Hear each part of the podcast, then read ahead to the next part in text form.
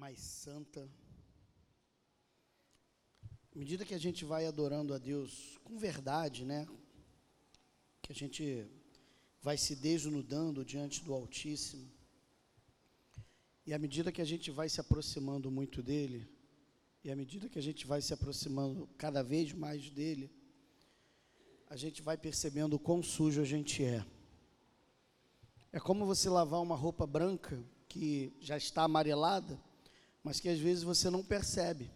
Mas aí quando você chega com uma blusa branca nova que você acabou de comprar e bota ao lado daquela, você consegue ver e enxergar o quão amarelada ela está. Quanto mais próximos a gente nós, estamos do Altíssimo, mais a gente percebe o quanto sujo a gente está. Quando eu fico diante do Senhor, eu não consigo não perdoar, perguntar, perdão. Eu não consigo não perguntar por que Ele me ama. Porque eu não consigo entender como um ser tão santo, tão bom e tão amoroso consegue amar uma pessoa como eu. Vamos orar. Pai de amor, que nesta manhã estejamos todos desnudados, primeiro diante dos nossos próprios olhos, para que consigamos de fato enxergar quem somos. E principalmente, ó Deus, que consigamos nos enxergar como tu nos vê. E que desnudos ante a tua presença, possamos ser mudados e moldados segundo lhe apraz. Que em nome de Jesus a palavra pregada seja como flecha lançada acerte o alvo. E que esse alvo se cumpra segundo a tua vontade. Que as nossas crianças também, da mesma maneira, recebam dessa porção e sejam transformadas também pelo seu poder, ainda em tenra idade. Em nome de Jesus. Amém. As crianças podem ir até o culto infantil. Eles receberão a palavra de acordo com o entendimento delas.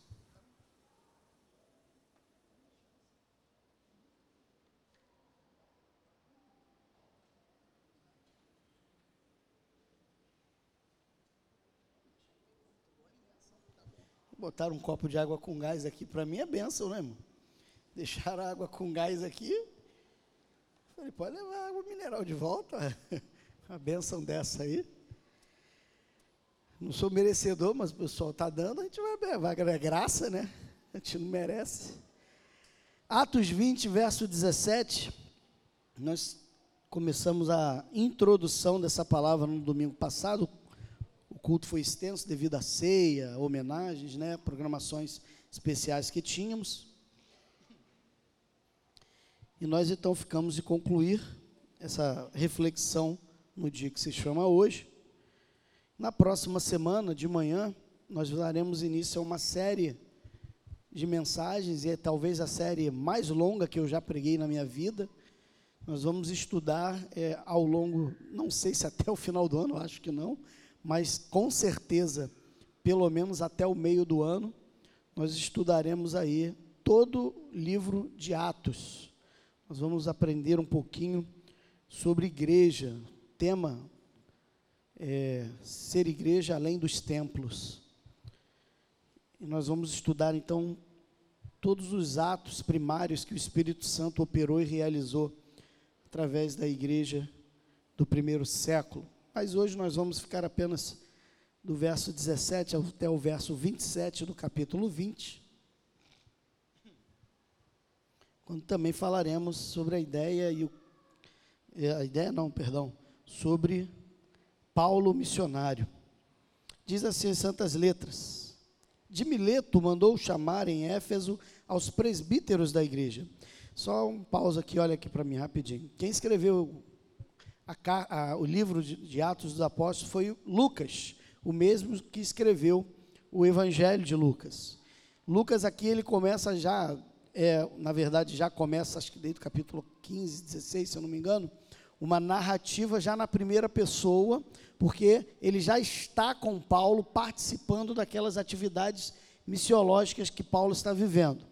Então ele já narra aqui na primeira pessoa, e no verso 17, se você ler depois em casa com calma o contexto, você vai perceber que a partir do verso 17, o apóstolo Paulo está mandando chamar os presbíteros, os líderes da igreja que estão em Éfeso. Verso 18. Quando chegaram, Paulo disse-lhes: Bem sabeis de que de modo de que modo tenho vivido entre vós o tempo todo, desde o primeiro dia em que entrei na Ásia servindo ao Senhor com toda a humildade, com lágrimas e provações, as quais me sobrevieram pelas ciladas dos judeus. Não me esquivei de vos anunciar nada que fosse benéfico, ensinando-vos publicamente e de casa em casa, testemunhando tanto a judeus como a gregos o arrependimento para com Deus e a fé em nosso Senhor Jesus Cristo.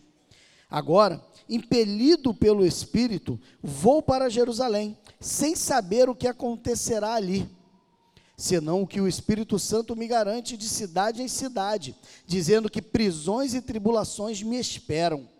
Mas em nada considero a minha vida preciosa para mim mesmo, contanto que eu complete a minha carreira e o ministério que recebi do Senhor Jesus, para dar testemunho do Evangelho da graça e agora sei que nenhum de vós, por entre os quais passei pregando o reino de Deus, jamais tornará a ver meu rosto.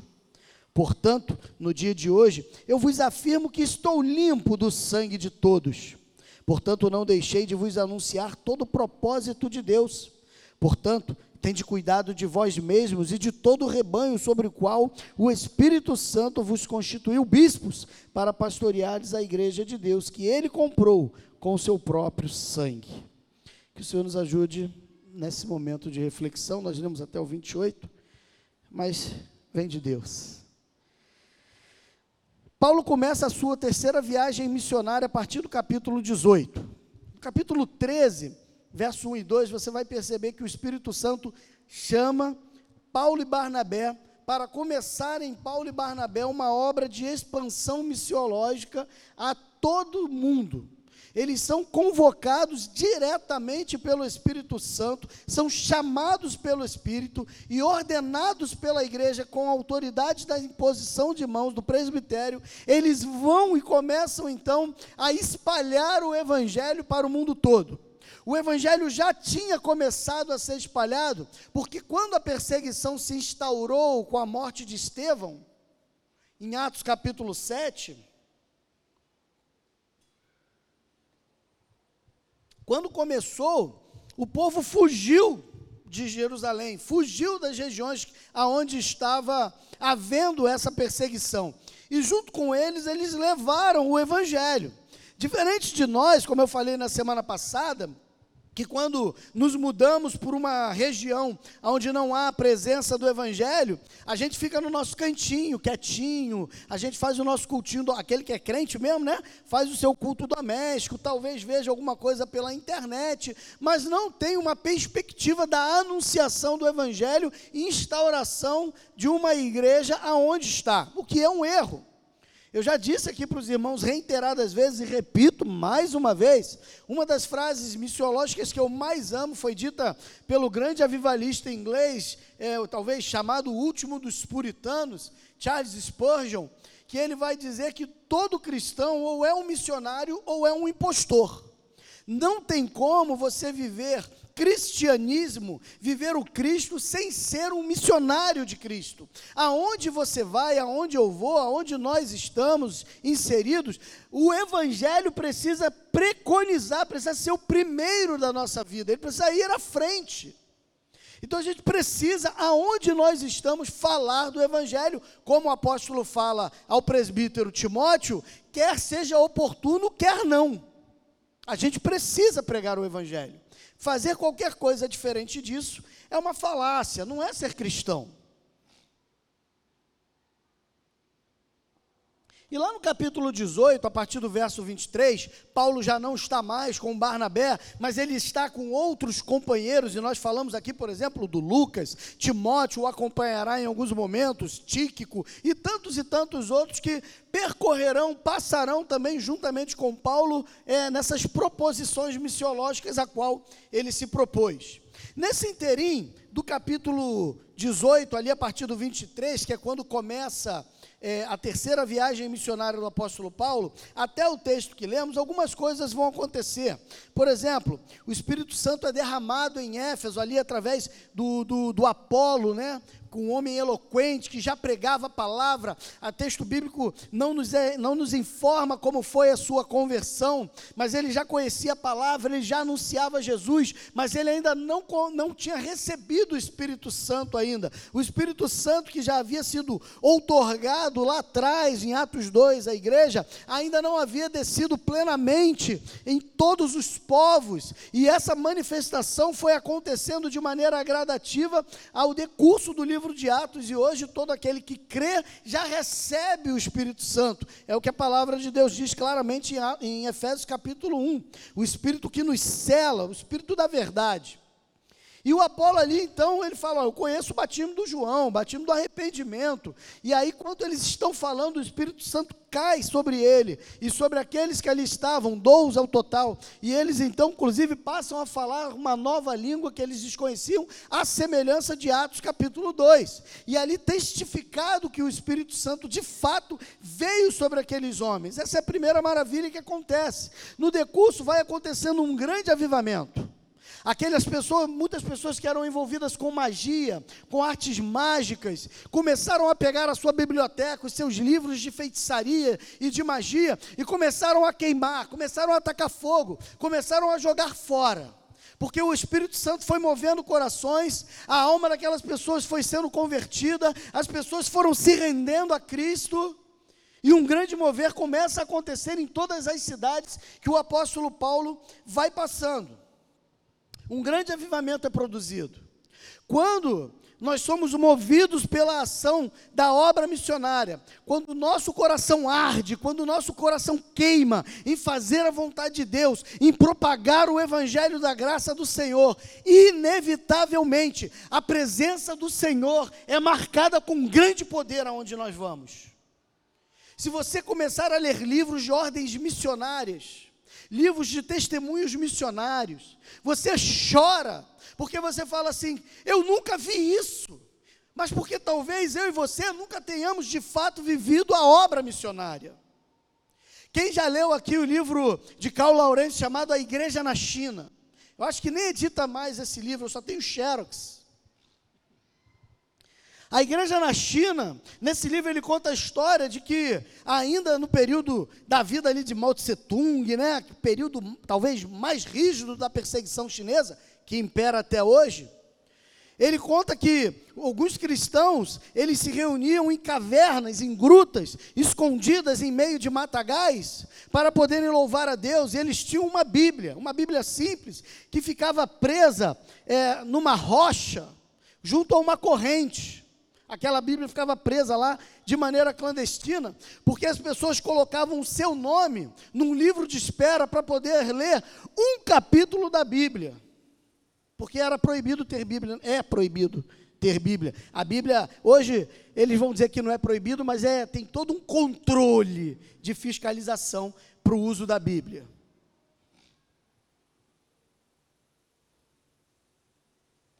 E eles botavam ali aquela Bíblia e você botava o teu nome no livro de espera, você ia ler a Bíblia de novo, depois de três anos. Um capítulo da Bíblia. Eu tenho mais de 35 Bíblias. Você deve ter algumas na sua casa também. Lê. Ou, por exemplo, se você pegar o livro de Dom Richardson, quando ele vai falar sobre o fator Melquisedeque, a manifestação do próprio Deus entre povos que nunca tiveram a presença do Evangelho. Eu me lembro dele contando, Dom Richardson contando que um missionário inglês no século XIX chegou numa tribo aborígena na, na, no sul da, da Austrália, e ele, ao chegar naquela, naquela localidade, era um homem alto, de olhos azuis, loiro, e aqueles aborígenas, né, negros ou com a pele bem, bem morena, ele chega naquele local e quando ele chega, toda a tribo corre para cima dele, ele fica apavorado, achando que ia morrer, achando que eram carnívoros, que eram canibais, né? E ele fica meio apavorado com aquela situação. Só que eles param ao redor dele e ficam assim, ó. Hum, ele não entende, ele não fala o idioma, ele queria entender. E passado algum tempo ele convivendo, sendo tratado muito bem, recebendo o melhor lugar para dormir, a melhor comida para comer, ele sem entender. E com o passar do tempo, ele foi começando a aprender a se comunicar com aqueles indígenas, com aqueles aborígenas. E aí ele descobriu por que, que ele foi tão bem recebido. Porque havia uma profecia feita por um xamã, um líder religioso de séculos e séculos atrás, que era uma profecia que já durava muito tempo. E eles aguardavam na expectativa uma, dessa, do cumprimento dessa profecia. A profecia dizia que iria um homem branco, alvo, e que esse homem teria cabelos como de fogo, olhos como luzes e como lâmpadas. Por que isso? Cabelo amarelo, loiro, uma tribo que nunca viu um homem branco. Olhos azuis, uma tribo que nunca viu olho azul não tinha presença, nunca tinha tido contato com o homem branco. E aquele homem traria na sua mão uma caixa preta. Que caixa preta é essa? A Bíblia. E que com essa caixa preta, ao abrir, ele iria proclamar vida àquela tribo. Ele iria falar do filho de um Deus que desceu e pagou o preço para que eles pudessem viver na, na vida desse Deus. É toda a pregação do Evangelho que Deus revelou, não sabemos como, a uma tribo que nunca teve o contato com o Evangelho. Deus não precisa de você, Deus não precisa de mim, e Deus não precisa de missionários para que o seu amor alcance as nações. O que nós temos é um favor de Deus que nós não merecemos para alcançá-las. É um privilégio que o apóstolo Pedro vai dizer que os anjos rogaram a Deus para ter. Os anjos queriam anunciar o evangelho. Mas a palavra de Deus diz através do apóstolo Pedro que Deus privou a eles esse direito e deu esse prazer a nós. E a gente se oculta, se omite. Me lembro de quando o nosso Senhor está entrando pelas ruas de Jerusalém, e aí o povo começa a aclamá-lo, Osana ao nosso rei, Osana ao nosso rei. E aí o povo começa, aqueles fariseus começam a criticá-lo, né? Manda esse povo calar a boca, manda eles ficarem quietos. Deus não precisa de mim, de você. Deus pode suscitar filhos a Abraão das pedras, Deus pode mandar as pedras cantarem, Deus pode mandar os montes louvarem, Deus pode mandar as árvores adorarem a Ele, as, as aves, os pássaros. Um, um, um, alguns meses atrás eu sigo uma menina chamada Aline. Aline, é, é, ela é é judia, ela não é crente, ela é judia, ela estava em Israel fazendo um programa, e quando ela começou a falar de Deus, começou a falar da manifestação de Deus no passado ali em Israel, e ela estava próxima dos muros das, do Muro das Lamentações, ela começou, quando ela começou a falar de Deus, foi uma emoção muito grande, porque uma ninharada de aves começou a ficar voando em volta dela e cantando altíssimo. E as pessoas começaram a chorar, inclusive eu, porque parecia que aquelas aves queriam participar daquele momento de celebração ao Altíssimo. Que coisa linda foi aquilo.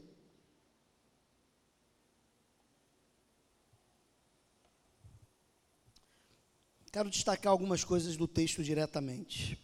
Paulo manda chamar os presbíteros. E ele chama os presbíteros para dar algum testemunho, uma palavra acerca da obra missionária que ele está vivenciando e também para motivá-los a essa mesma obra. No verso 18, ele vai dizer assim: Quando chegaram, Paulo disse-lhes: Bem sabeis de que de modo de que modo tenho vivido entre vós o tempo todo, desde o primeiro dia em que entrei na Ásia. Como é a maneira que você tem vivido? No sentido missiológico, qual foi a última vez que a sua boca se abriu para testemunhar de Jesus? E em nome desse Jesus eu te peço, para de dar desculpa de que, ah, eu não falo, mas eu dou testemunho, o meu testemunho, o seu testemunho comportamental não é evangelização. Eu conheço pessoas que têm um comportamento infinitamente melhor do que o meu e que não são cristãos. A palavra de Deus diz pela boca de Paulo aos Romanos que a fé vem pelo ouvir, não é de ver. Não é comportamento que anuncia o Evangelho, não é cura que anuncia o Evangelho, não é milagre que anuncia o Evangelho, não é prosperidade que anuncia o Evangelho. A fé vem pelo ouvir, e o ouvir da palavra de Deus. Se milagres, se curas, se manifestações extraordinárias de fato produzissem arrependimento e fé nas pessoas, ninguém que saiu do Egito com Moisés teria perecido no deserto. Porque em nenhum lugar na história de Israel se manifestou mais o poder de Deus do que no deserto. Se milagres e manifestações miraculosas de fato promovessem arrependimento e conversão, todos aqueles que seguiam a Jesus teriam se convertido e não fugido. Porque hoje à noite nós falaremos é, é, da multiplicação de pães e peixes, e a gente vai ver que tinha pelo menos ali naquele grupo 15 a 18 mil pessoas. Pelo menos. Mas quando a igreja vai se reunir em Atos capítulo 1, depois da morte do Cristo e sua assunção aos céus, a gente vai ver que só tinha 120. Cadê aqueles 18 mil? Porque não é poder, não é milagre, não é maravilha, não é essas coisas que levam o coração do homem a Cristo, ao arrependimento, à contrição e à transformação. É a pregação do Evangelho, é a anunciação da palavra da graça e a ação do Espírito Santo em nós. Paulo vai falar: o meu modo de viver anuncia, o meu modo de viver, porque eu falo, não é porque eu me porto, é porque eu falo. O seu modo de viver, que ele está dizendo aqui, não é o seu comportamento, é porque os seus lábios se abrem a anunciar o Evangelho da graça. Aí tem gente que fala assim: não, Valmir, eu separo muito bem as coisas. Trabalho é trabalho, igreja é igreja. Fala isso para Jesus naquele dia. Vamos ver o que, que ele vai dizer. Segundo, verso 19, ele diz que Paulo está dizendo: Eu servi ao Senhor com toda a humildade, com lágrimas, com provações, as quais me sobrevieram pelas ciladas dos judeus. As lágrimas e as provações e as ciladas, os problemas e as dificuldades vão acompanhar qualquer um que queira viver para a glória de Deus. Qualquer pessoa que se prontifique a viver para a glória de Deus precisa estar preparado para uma vida de tribulações, de provações, de lutas, de dificuldade, porque não é fácil. O evangelho da facilidade é pregado, pelo neopentecostalismo, que é um evangelho esdrúxulo, horrendo e que ofende o Senhor Jesus. Crer que crer que a palavra de Deus está preocupada com a maneira como se vive aqui, em prosperidade, em cura, em milagres e tantas e tantas operações que o neopentecostalismo insiste em, em afirmar, em detrimento a uma vida de santidade e uma busca constante pelo amor da salvação do outro, meu irmão, isso não é evangelho, é anátema. A gente não vê em nenhum momento esse tipo de, de ação. A ação de milagres, a ação de curas, a ação de transformação física ou, ou, financeira, melhor dizendo, das pessoas, não é uma produção de busca, é uma produção de consequência. É isso que a gente precisa entender. Os sinais acompanham aqueles que creem, nós não acompanhamos os sinais. O problema é que hoje a gente vai atrás do sinal. A gente acompanha o sinal, mas Jesus vai dizer que os sinais nos acompanhariam. E a gente inverteu a polaridade. Então a gente, assim como aqueles que queriam comer pão, seguiam a Jesus pelo pão. Aqueles que queriam da cura, seguiam a Jesus pela cura. Aqueles que queriam um milagre, seguiam a Jesus pelo milagre. Mas quando a fome era saciada, a saúde era restabelecida e o problema era resolvido, assim como hoje, eles foram embora. Isso não é evangelho. Por isso que se nós fizéssemos hoje um censo, queria ter dinheiro para poder fazer isso, irmão. Fazer um censo dos desviados. Quantos desviados existem no Brasil? Porque toda hora eu encontro um. Toda hora eu conheço, não, eu sou desviado, não sou desviado, sou desviado. E eu já falei e repito: não existe desviado, existe aquele que nunca amou Jesus. Porque quem ama não abandona. O texto sagrado de 1 Coríntios 13 diz que o amor jamais, o amor ágape não acaba.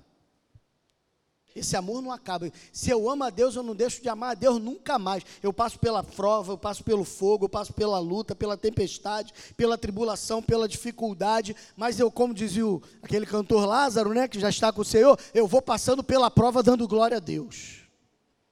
Eu não abandono. Abandonou, lançou a mão do arado e olhou para trás, não é digno, não é dele. Nunca foi. Andava conosco, mas nunca foi um de nós. Não é crente não nasceu de novo, não foi selado pelo Espírito, não foi batizado com o Espírito da graça. Não é. Não é um achismo, é a palavra que diz isso.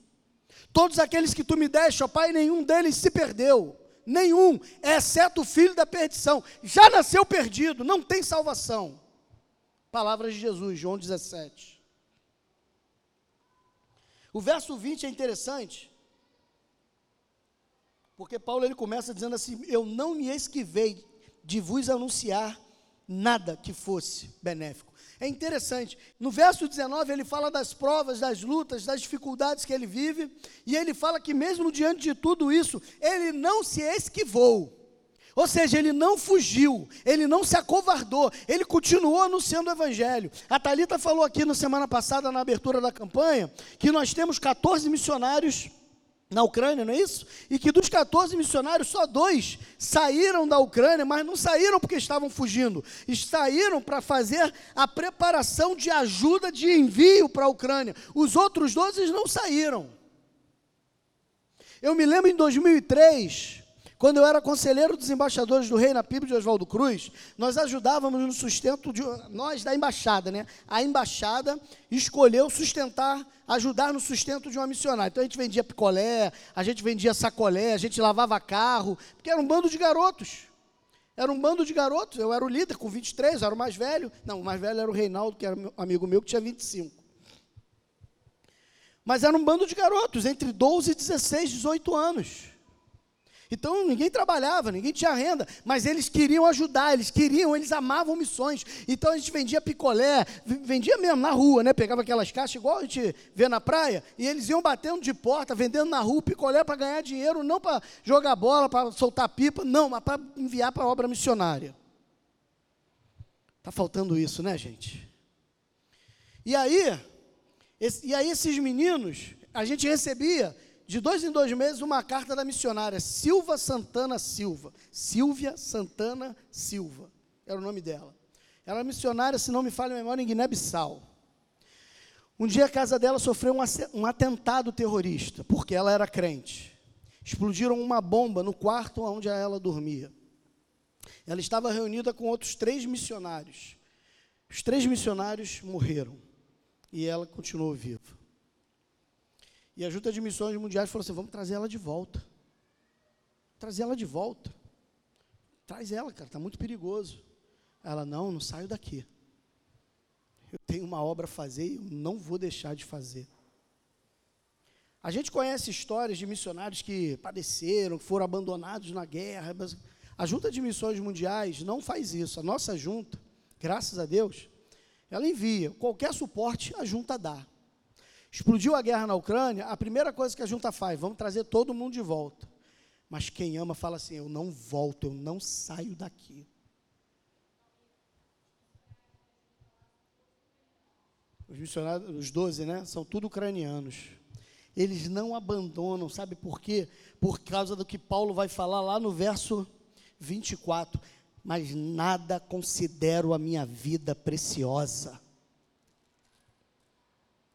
eles não consideram a vida preciosa, precioso é poder servir a esse Deus. A primeira, a primeira ação missionária que a gente vê na história é a ação da própria Trindade. O Pai, o Filho e o Espírito Santo, eles agem diretamente na Trindade, agem diretamente na obra missionária, assim como eles agem diretamente na criação, na redenção e na glorificação do homem.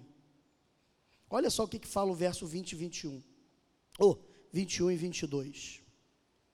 testemunhando tanto a judeus como a gregos o arrependimento para com Deus. Aqui faz, fazendo uma referência a Deus, o Pai, e a fé.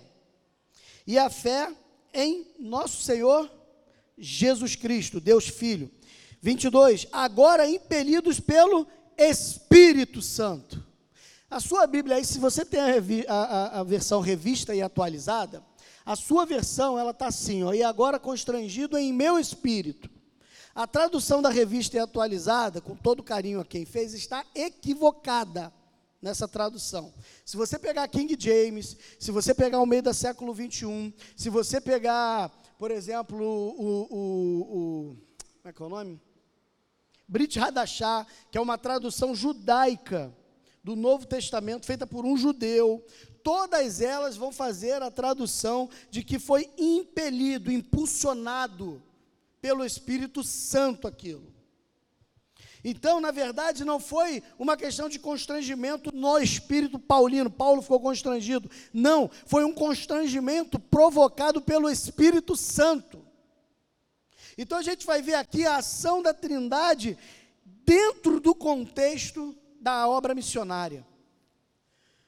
Porque o Pai, o Filho e o Espírito estão preocupados, querem, almejam, desejam a salvação dos homens.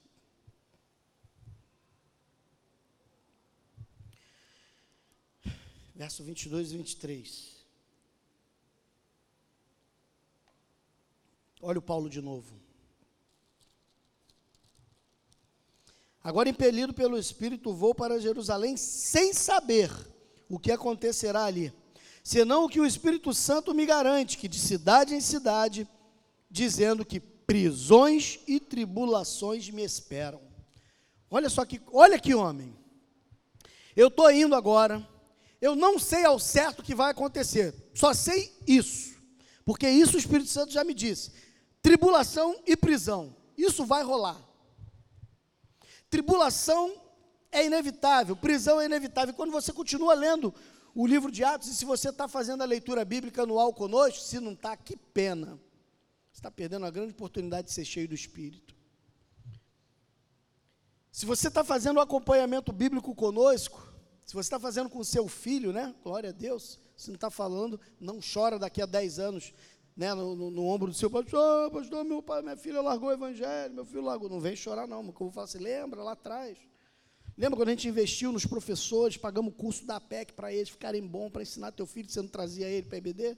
Lembra? Lembra quando a gente fez lá o circuito B para você ler a Bíblia todo dia, sentado com o teu filho, orar com o teu filho, ler com o teu filho? A gente fez isso para você, para apoiar você nesse trabalho. Lembra disso que você também não fez? Chora não, meu irmão, a culpa é tua. Naquele dia você vai responder diante de Deus por isso. Você vai responder, não tenha dúvida nenhuma. Ele vai responder porque depois de determinada idade é ele que responde, não tem jeito, porque ele também poderia ter mudado o cenário. Mas você teve a oportunidade de fazer e não fez. Então não chore. Corra atrás para tentar recuperar o tempo perdido. Mas o Paulo está dizendo aqui o seguinte: olha, eu sei que isso vai acontecer comigo, mas isso não me impede, eu vou. Eu não tenho medo. Eu não quero saber. Em 2004, eu estava no segundo ano do seminário e eu recebi um desafio do meu pastor. O pastor Joel me chamou e falou assim: Vamos, eu quero que você organize uma viagem missionária até uma cidade do interior. Inclusive, eu vou fazer aqui um asterisco, aqui um, uma correção, conversando com a Aline essa semana, ela me chamou a atenção. A Aline é mineira, né? Aline Raquel. Na semana passada, eu falei do Triângulo Mineiro, mas eu falei do Triângulo Mineiro, que era o lugar mais carente do Brasil. Do Brasil. Só que não era carente no sentido econômico. E aí eu fui ver ali, depois da pregação, realmente dá esse entendimento, que era uma carência econômica. Não, o Triângulo Mineiro, pelo contrário, é uma das regiões mais prósperas, é, financeiramente falando. Quando eu falei da carência, era da carência do Evangelho, né? da presença do Evangelho naquela região. E eu fui convocado, fecha parênteses, continua.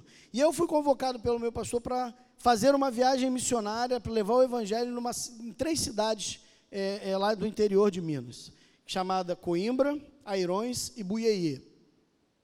A cidade de Buiê foi o que mais me marcou, já contei isso para vocês. Cidade muito pobre, de descendentes de escravos africanos, pessoas muito pobres, paupérrimas, e que nem recebiam dinheiro pelo trabalho, recebiam cachaça. Os fazendeiros pagavam com cachaça, trabalho escravo. Era trabalho escravo. E o missionário que estava naquele lugar, que a igreja ajudava no sustento daquele missionário, ele começou a denunciar isso. Ele começou a denunciar isso para as autoridades. Ele começou a pregar o evangelho àqueles trabalhadores. Muitos deles começaram a se render a Cristo. E aí, quando eles iam trabalhar, terminava o, trabalho. Esquece esse negócio que a gente tem aqui, carteira assinada, contrato, isso não existe nesses lugares. Terminava o dia, eles iam lá para receber a cachaça, as garrafas de cachaça. Só que alguns já convertidos aqui falaram: não, eu não quero a cachaça, eu quero o dinheiro. Eu não quero cachaça, eu quero dinheiro. E aí o fazendeiro começou a ficar revoltado, porque começou ó, a mexer no bolso dele. E aí ele falou, e aí ele começou a, a mandar recado para o missionário dizendo: ou você para, ou eu vou matar você. Eu vou te matar, eu vou mandar matar você. Para de fazer isso, você está me prejudicando. Nós vamos te matar. E aí nós, homens que estamos acostumados a viver no sofá, e com uma televisão e ar-condicionado, qual é a nossa tendência? Traz ele de volta. Traz o missionário. Missionário, vamos voltar, vamos voltar, cara. O negócio está pegando aí. Deixa, deixa isso para lá. Ele falou, não que deixa para lá, você está doido? Eu vou ficar aqui, eu vou pregar o evangelho e eu vou no poder de Deus naquele fazendeiro. E ele foi lá. Foi lá no escritório do fazendeiro. Chegou lá, sentou, anunciou o evangelho àquele homem. Eu não estou dizendo, eu não sei se ele se converteu, mas ele falou assim: não, pode continuar pregando, inclusive eu vou ajudar você a comprar umas Bíblias também para distribuir para o povo. É o poder de Deus. Agora de manhã eu estava no gabinete, eu recebi uma mensagem do missionário Adriano, pastor Adriano, não o Adriano que vem aqui, meu amigo, mas um outro pastor Adriano, amigo meu, que é missionário na Jordânia e que já pregou aqui na nossa igreja. O Adriano estava já mais ou menos um mês pedindo ofertas, porque lá na Jordânia eles pagam o aluguel do ano todo, de uma vez só. Então agora, no dia 13, ele tem que pagar o aluguel do ano todo, senão ele é botado para fora. E isso em reais dava mais ou menos 13, 14 mil reais. E ali eu, eu ajudei, alguns colegas ajudaram, ele tem outras fontes de pessoas que ajudam. E ele está lá de maneira clandestina pregando o Evangelho. Se eu mostrar para vocês a maneira como ele tem que escrever Jesus, oração e Deus, para nós é estranho. Ele tem que botar em códigos, porque senão rastreiam as mensagens e ele pode ser preso e morto. E aí o que lá eu, Adriano, eu falo o nome dele abertamente que lá ele tem outro nome, né? Lá ele, a família tem um outro nome porque não pode falar, não pode ter o nome dele. E aí a gente estava aflito porque ele só tinha, faltava ainda 35% da verba até ontem à noite. E eu estava pensando, caramba, vou ter que dar um jeito, vou ter que ajudar, vou ter que pedir os amigos, vou ter que pedir a igreja. E aí agora pela manhã eu recebi, ele falou, vamos ficar tranquilo. Essa madrugada entrou tudo, não sei como, não sei explicar, não está identificado, eu só sei que o dinheiro entrou. Meu irmão, não consigo entender o que Deus faz, eu nem quero. As dores não freavam Paulo e a gente acha que essas dores só não freiam Paulo porque a gente não conhece o José que está lá, a gente não conhece a Maria que está lá, a gente não conhece os Adrianos que estão lá. Porque se a gente conhecer, a gente vai entender quando o, quando o autor aos Hebreus fala assim: Jesus Cristo é o mesmo ontem, hoje e sempre será. A gente vai entender que ele não muda que a ação que ele tinha no passado, ele tem no futuro, ele teve no, ele teve no passado, tem no, terá no futuro e tem no presente. Verso 24. Mas em nada considero a minha vida preciosa para mim mesmo, contanto que complete a minha carreira e o ministério que recebi do Senhor Jesus, para dar testemunho do Evangelho da graça de Deus. Eu não estou preocupado comigo mesmo, é isso que Paulo está dizendo. Repetida vezes, Paulo vai dizer isso. Eu só estou preocupado em fazer a vontade de Deus. Eu estou preocupado em levar o evangelho da graça. Eu estou preocupado em amar mais as pessoas. Paulo, quando escreve aos Filipenses, capítulo 21, a partir do verso 21, ele vai dizer isso. O viver para mim é Cristo. O morrer é lucro. Se o viver na carne me produz fruto, não sei o que é de escolher. Tenho desejo de partir estar com Cristo, porque isso é infinitamente melhor, mas por amor a vocês. É necessário que eu permaneça na carne. A vida de Paulo só tinha um propósito: levar o evangelho de Deus. Você pode estar falando assim, é porque Paulo era missionário, mas você e eu também temos que ser. É esse é o problema. Nós anestesiamos a nossa consciência porque a gente vem aqui e bota uma oferta no gasofilácio e acha que resolveu o problema da evangelização mundial. A gente bota um quilo de arroz, um quilo de farinha e acha que resolveu a fome no mundo. Isso é só anestesia de consciência. Mas se você botar o joelho no chão, se você sentar na sua cama e começar a pensar sobre o que é missões, você vai entender, porque o Espírito Santo vai te revelar. Mas a gente prefere essa anestesia. A Thalita está aqui falando, por exemplo, do PAN, Plano de Adoção Missionária. 30 reais por mês é o mínimo. 30 reais. Eu estava sentado ali agora. Eu, graças a Deus, eu, já, eu, tenho quatro pães, né? Quatro. Desde 2000, o primeiro foi em 2000.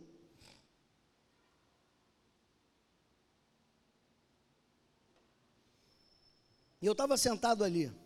Enquanto ela falava, o Espírito Santo começou a trazer à minha memória como que eu gasto 30 reais. Como eu gasto 30 reais? Ontem nós fomos passear ali no Nova América, naquele parque ali do, do Nova América ali. Só o estacionamento do carro foi 17 reais. Só aí eu já pagava mais da metade do valor do mês. Eu comprei cinco tickets para as crianças brincarem lá. 35 reais. 35 com 17, 52, certo? 52. Paramos para fazer um lanche no McDonald's. Deu 77 reais. Já perdi a conta. Mas eu já paguei uns quatro meses aí, pelo menos.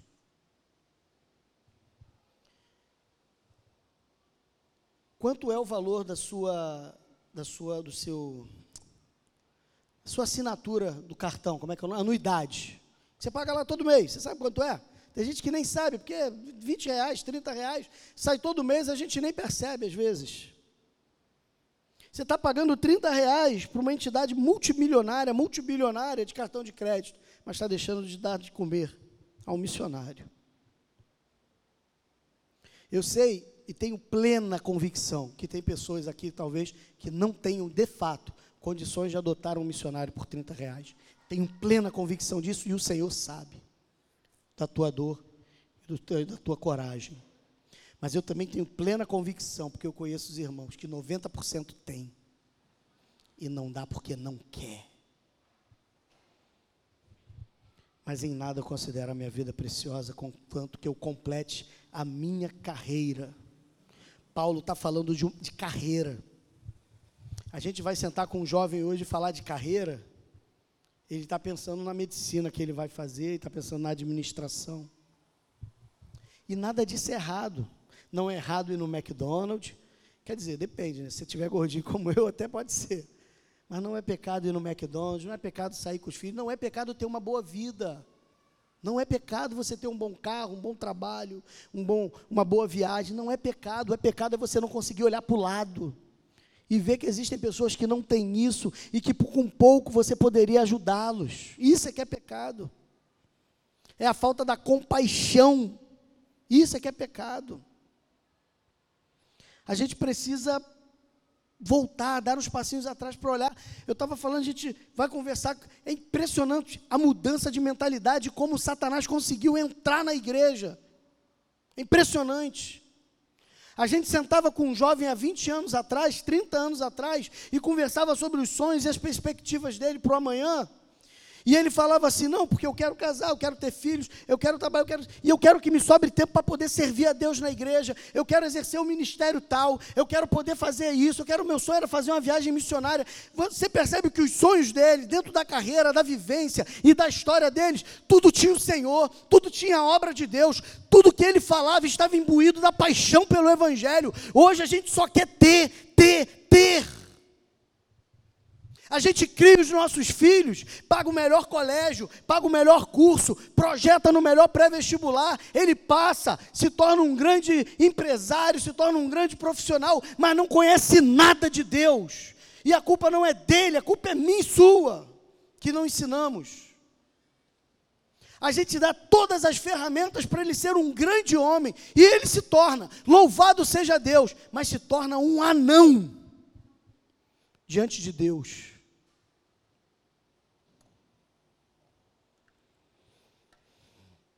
E aí a gente acha que porque veio à igreja no domingo, a gente fez a nossa parte. Um cristão que acredita que porque ele vem para a igreja domingo, ele está exercendo o cristianismo, não entendeu absolutamente nada. Porque vir à igreja não é um favor prestado ao Altíssimo, pô, mas não é mesmo. Deus é um ser necessário, Ele não é um ser que necessita. Ele não precisa da tua adoração. Você que precisa adorá-lo. Verso 20, 25. E agora sei que nenhum de vós, por entre os quais passei pregando o reino de Deus, jamais tornará a ver meu rosto. Fidelidade mesmo diante da morte. Paulo está falando assim: olha, vocês não vão me ver mais. Eu estou seguindo lá, vou para Jerusalém, eu vou ser preso, eu vou ser levado para Roma. Ele já sabia o que ia acontecer com ele. Porque Deus não esconde nada do que vai fazer com seus profetas. Quem é servo de Deus sabe do seu amanhã precisa ir na cartomante, precisa leitura de búzios, precisa de nada disso, só precisa do Altíssimo. Acaso o Senhor fará alguma coisa sem antes revelar os seus servos, os profetas? Diz a palavra. Meu irmão, alguém que não está disposto a morrer por sua fé, ainda não está pronto a viver dela. Se você não aprendeu ainda a viver da sua fé, eu tenho certeza absoluta que você, naquele dia do aperto, que botar na cara o fuzil, a arma, que a pressão vier, você larga Jesus. Porque se no meio da bonança você não vive para Ele, você acha mesmo que viveria no meio do aperto? Duvido. Paulo tinha ciência, eu não vou ver vocês mais, eu sei que eu estou indo para o martírio. Eu não sei qual era a idade de Paulo aqui, eu não sei quantos anos Paulo tinha quando ele diz isso. Eu só sei de uma coisa: Paulo poderia ter vivido muitos e muitos anos, mas ele escolheu.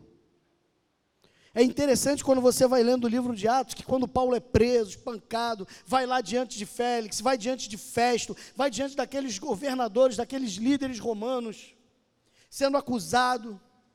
Tem um momento que Paulo vai ser liberto, mas ele apela para César.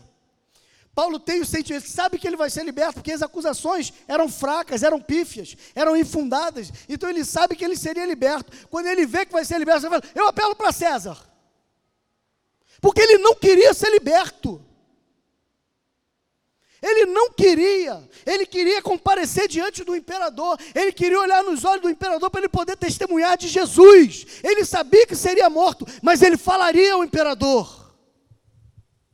Meu Deus, é só isso que pode produzir avivamento na igreja. Pessoas, crentes, servos que estão dispostos a dar a sua vida para pregar o evangelho do reino. Quem não está disposto a morrer, não aprendeu a viver. Paulo fazia isso porque ele amava ao Deus e ele sabia em quem tem querido. Ele sabia que Jesus era fiel, é fiel para guardar o seu depósito, o seu tesouro, até aquele dia. Ele sabe disso.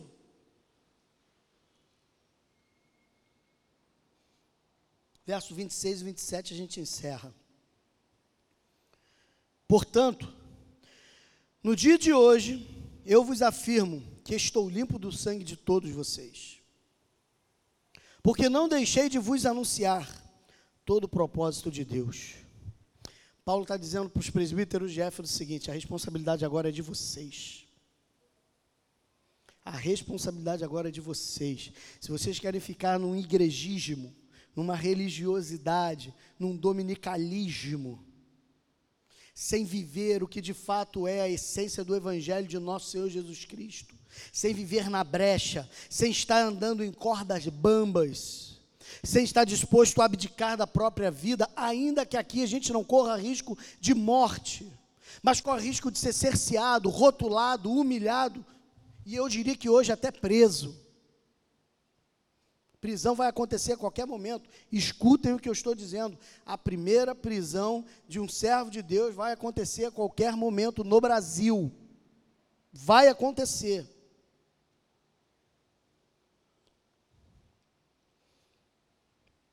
Não quero ter de forma alguma a arrogância e a petulância de me fazer como o grande apóstolo Paulo.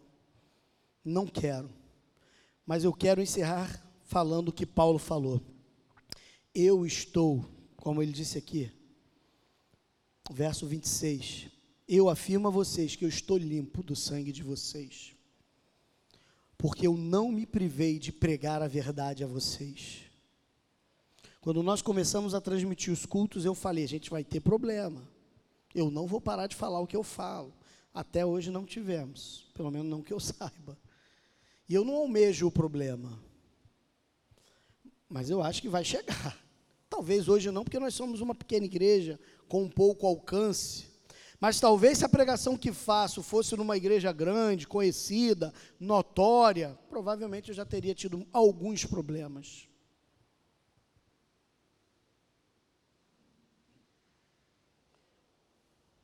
Mas eu estou limpo, porque eu tenho a minha consciência em paz diante de Deus e diante de vocês, que eu não privei ninguém da verdade do Evangelho.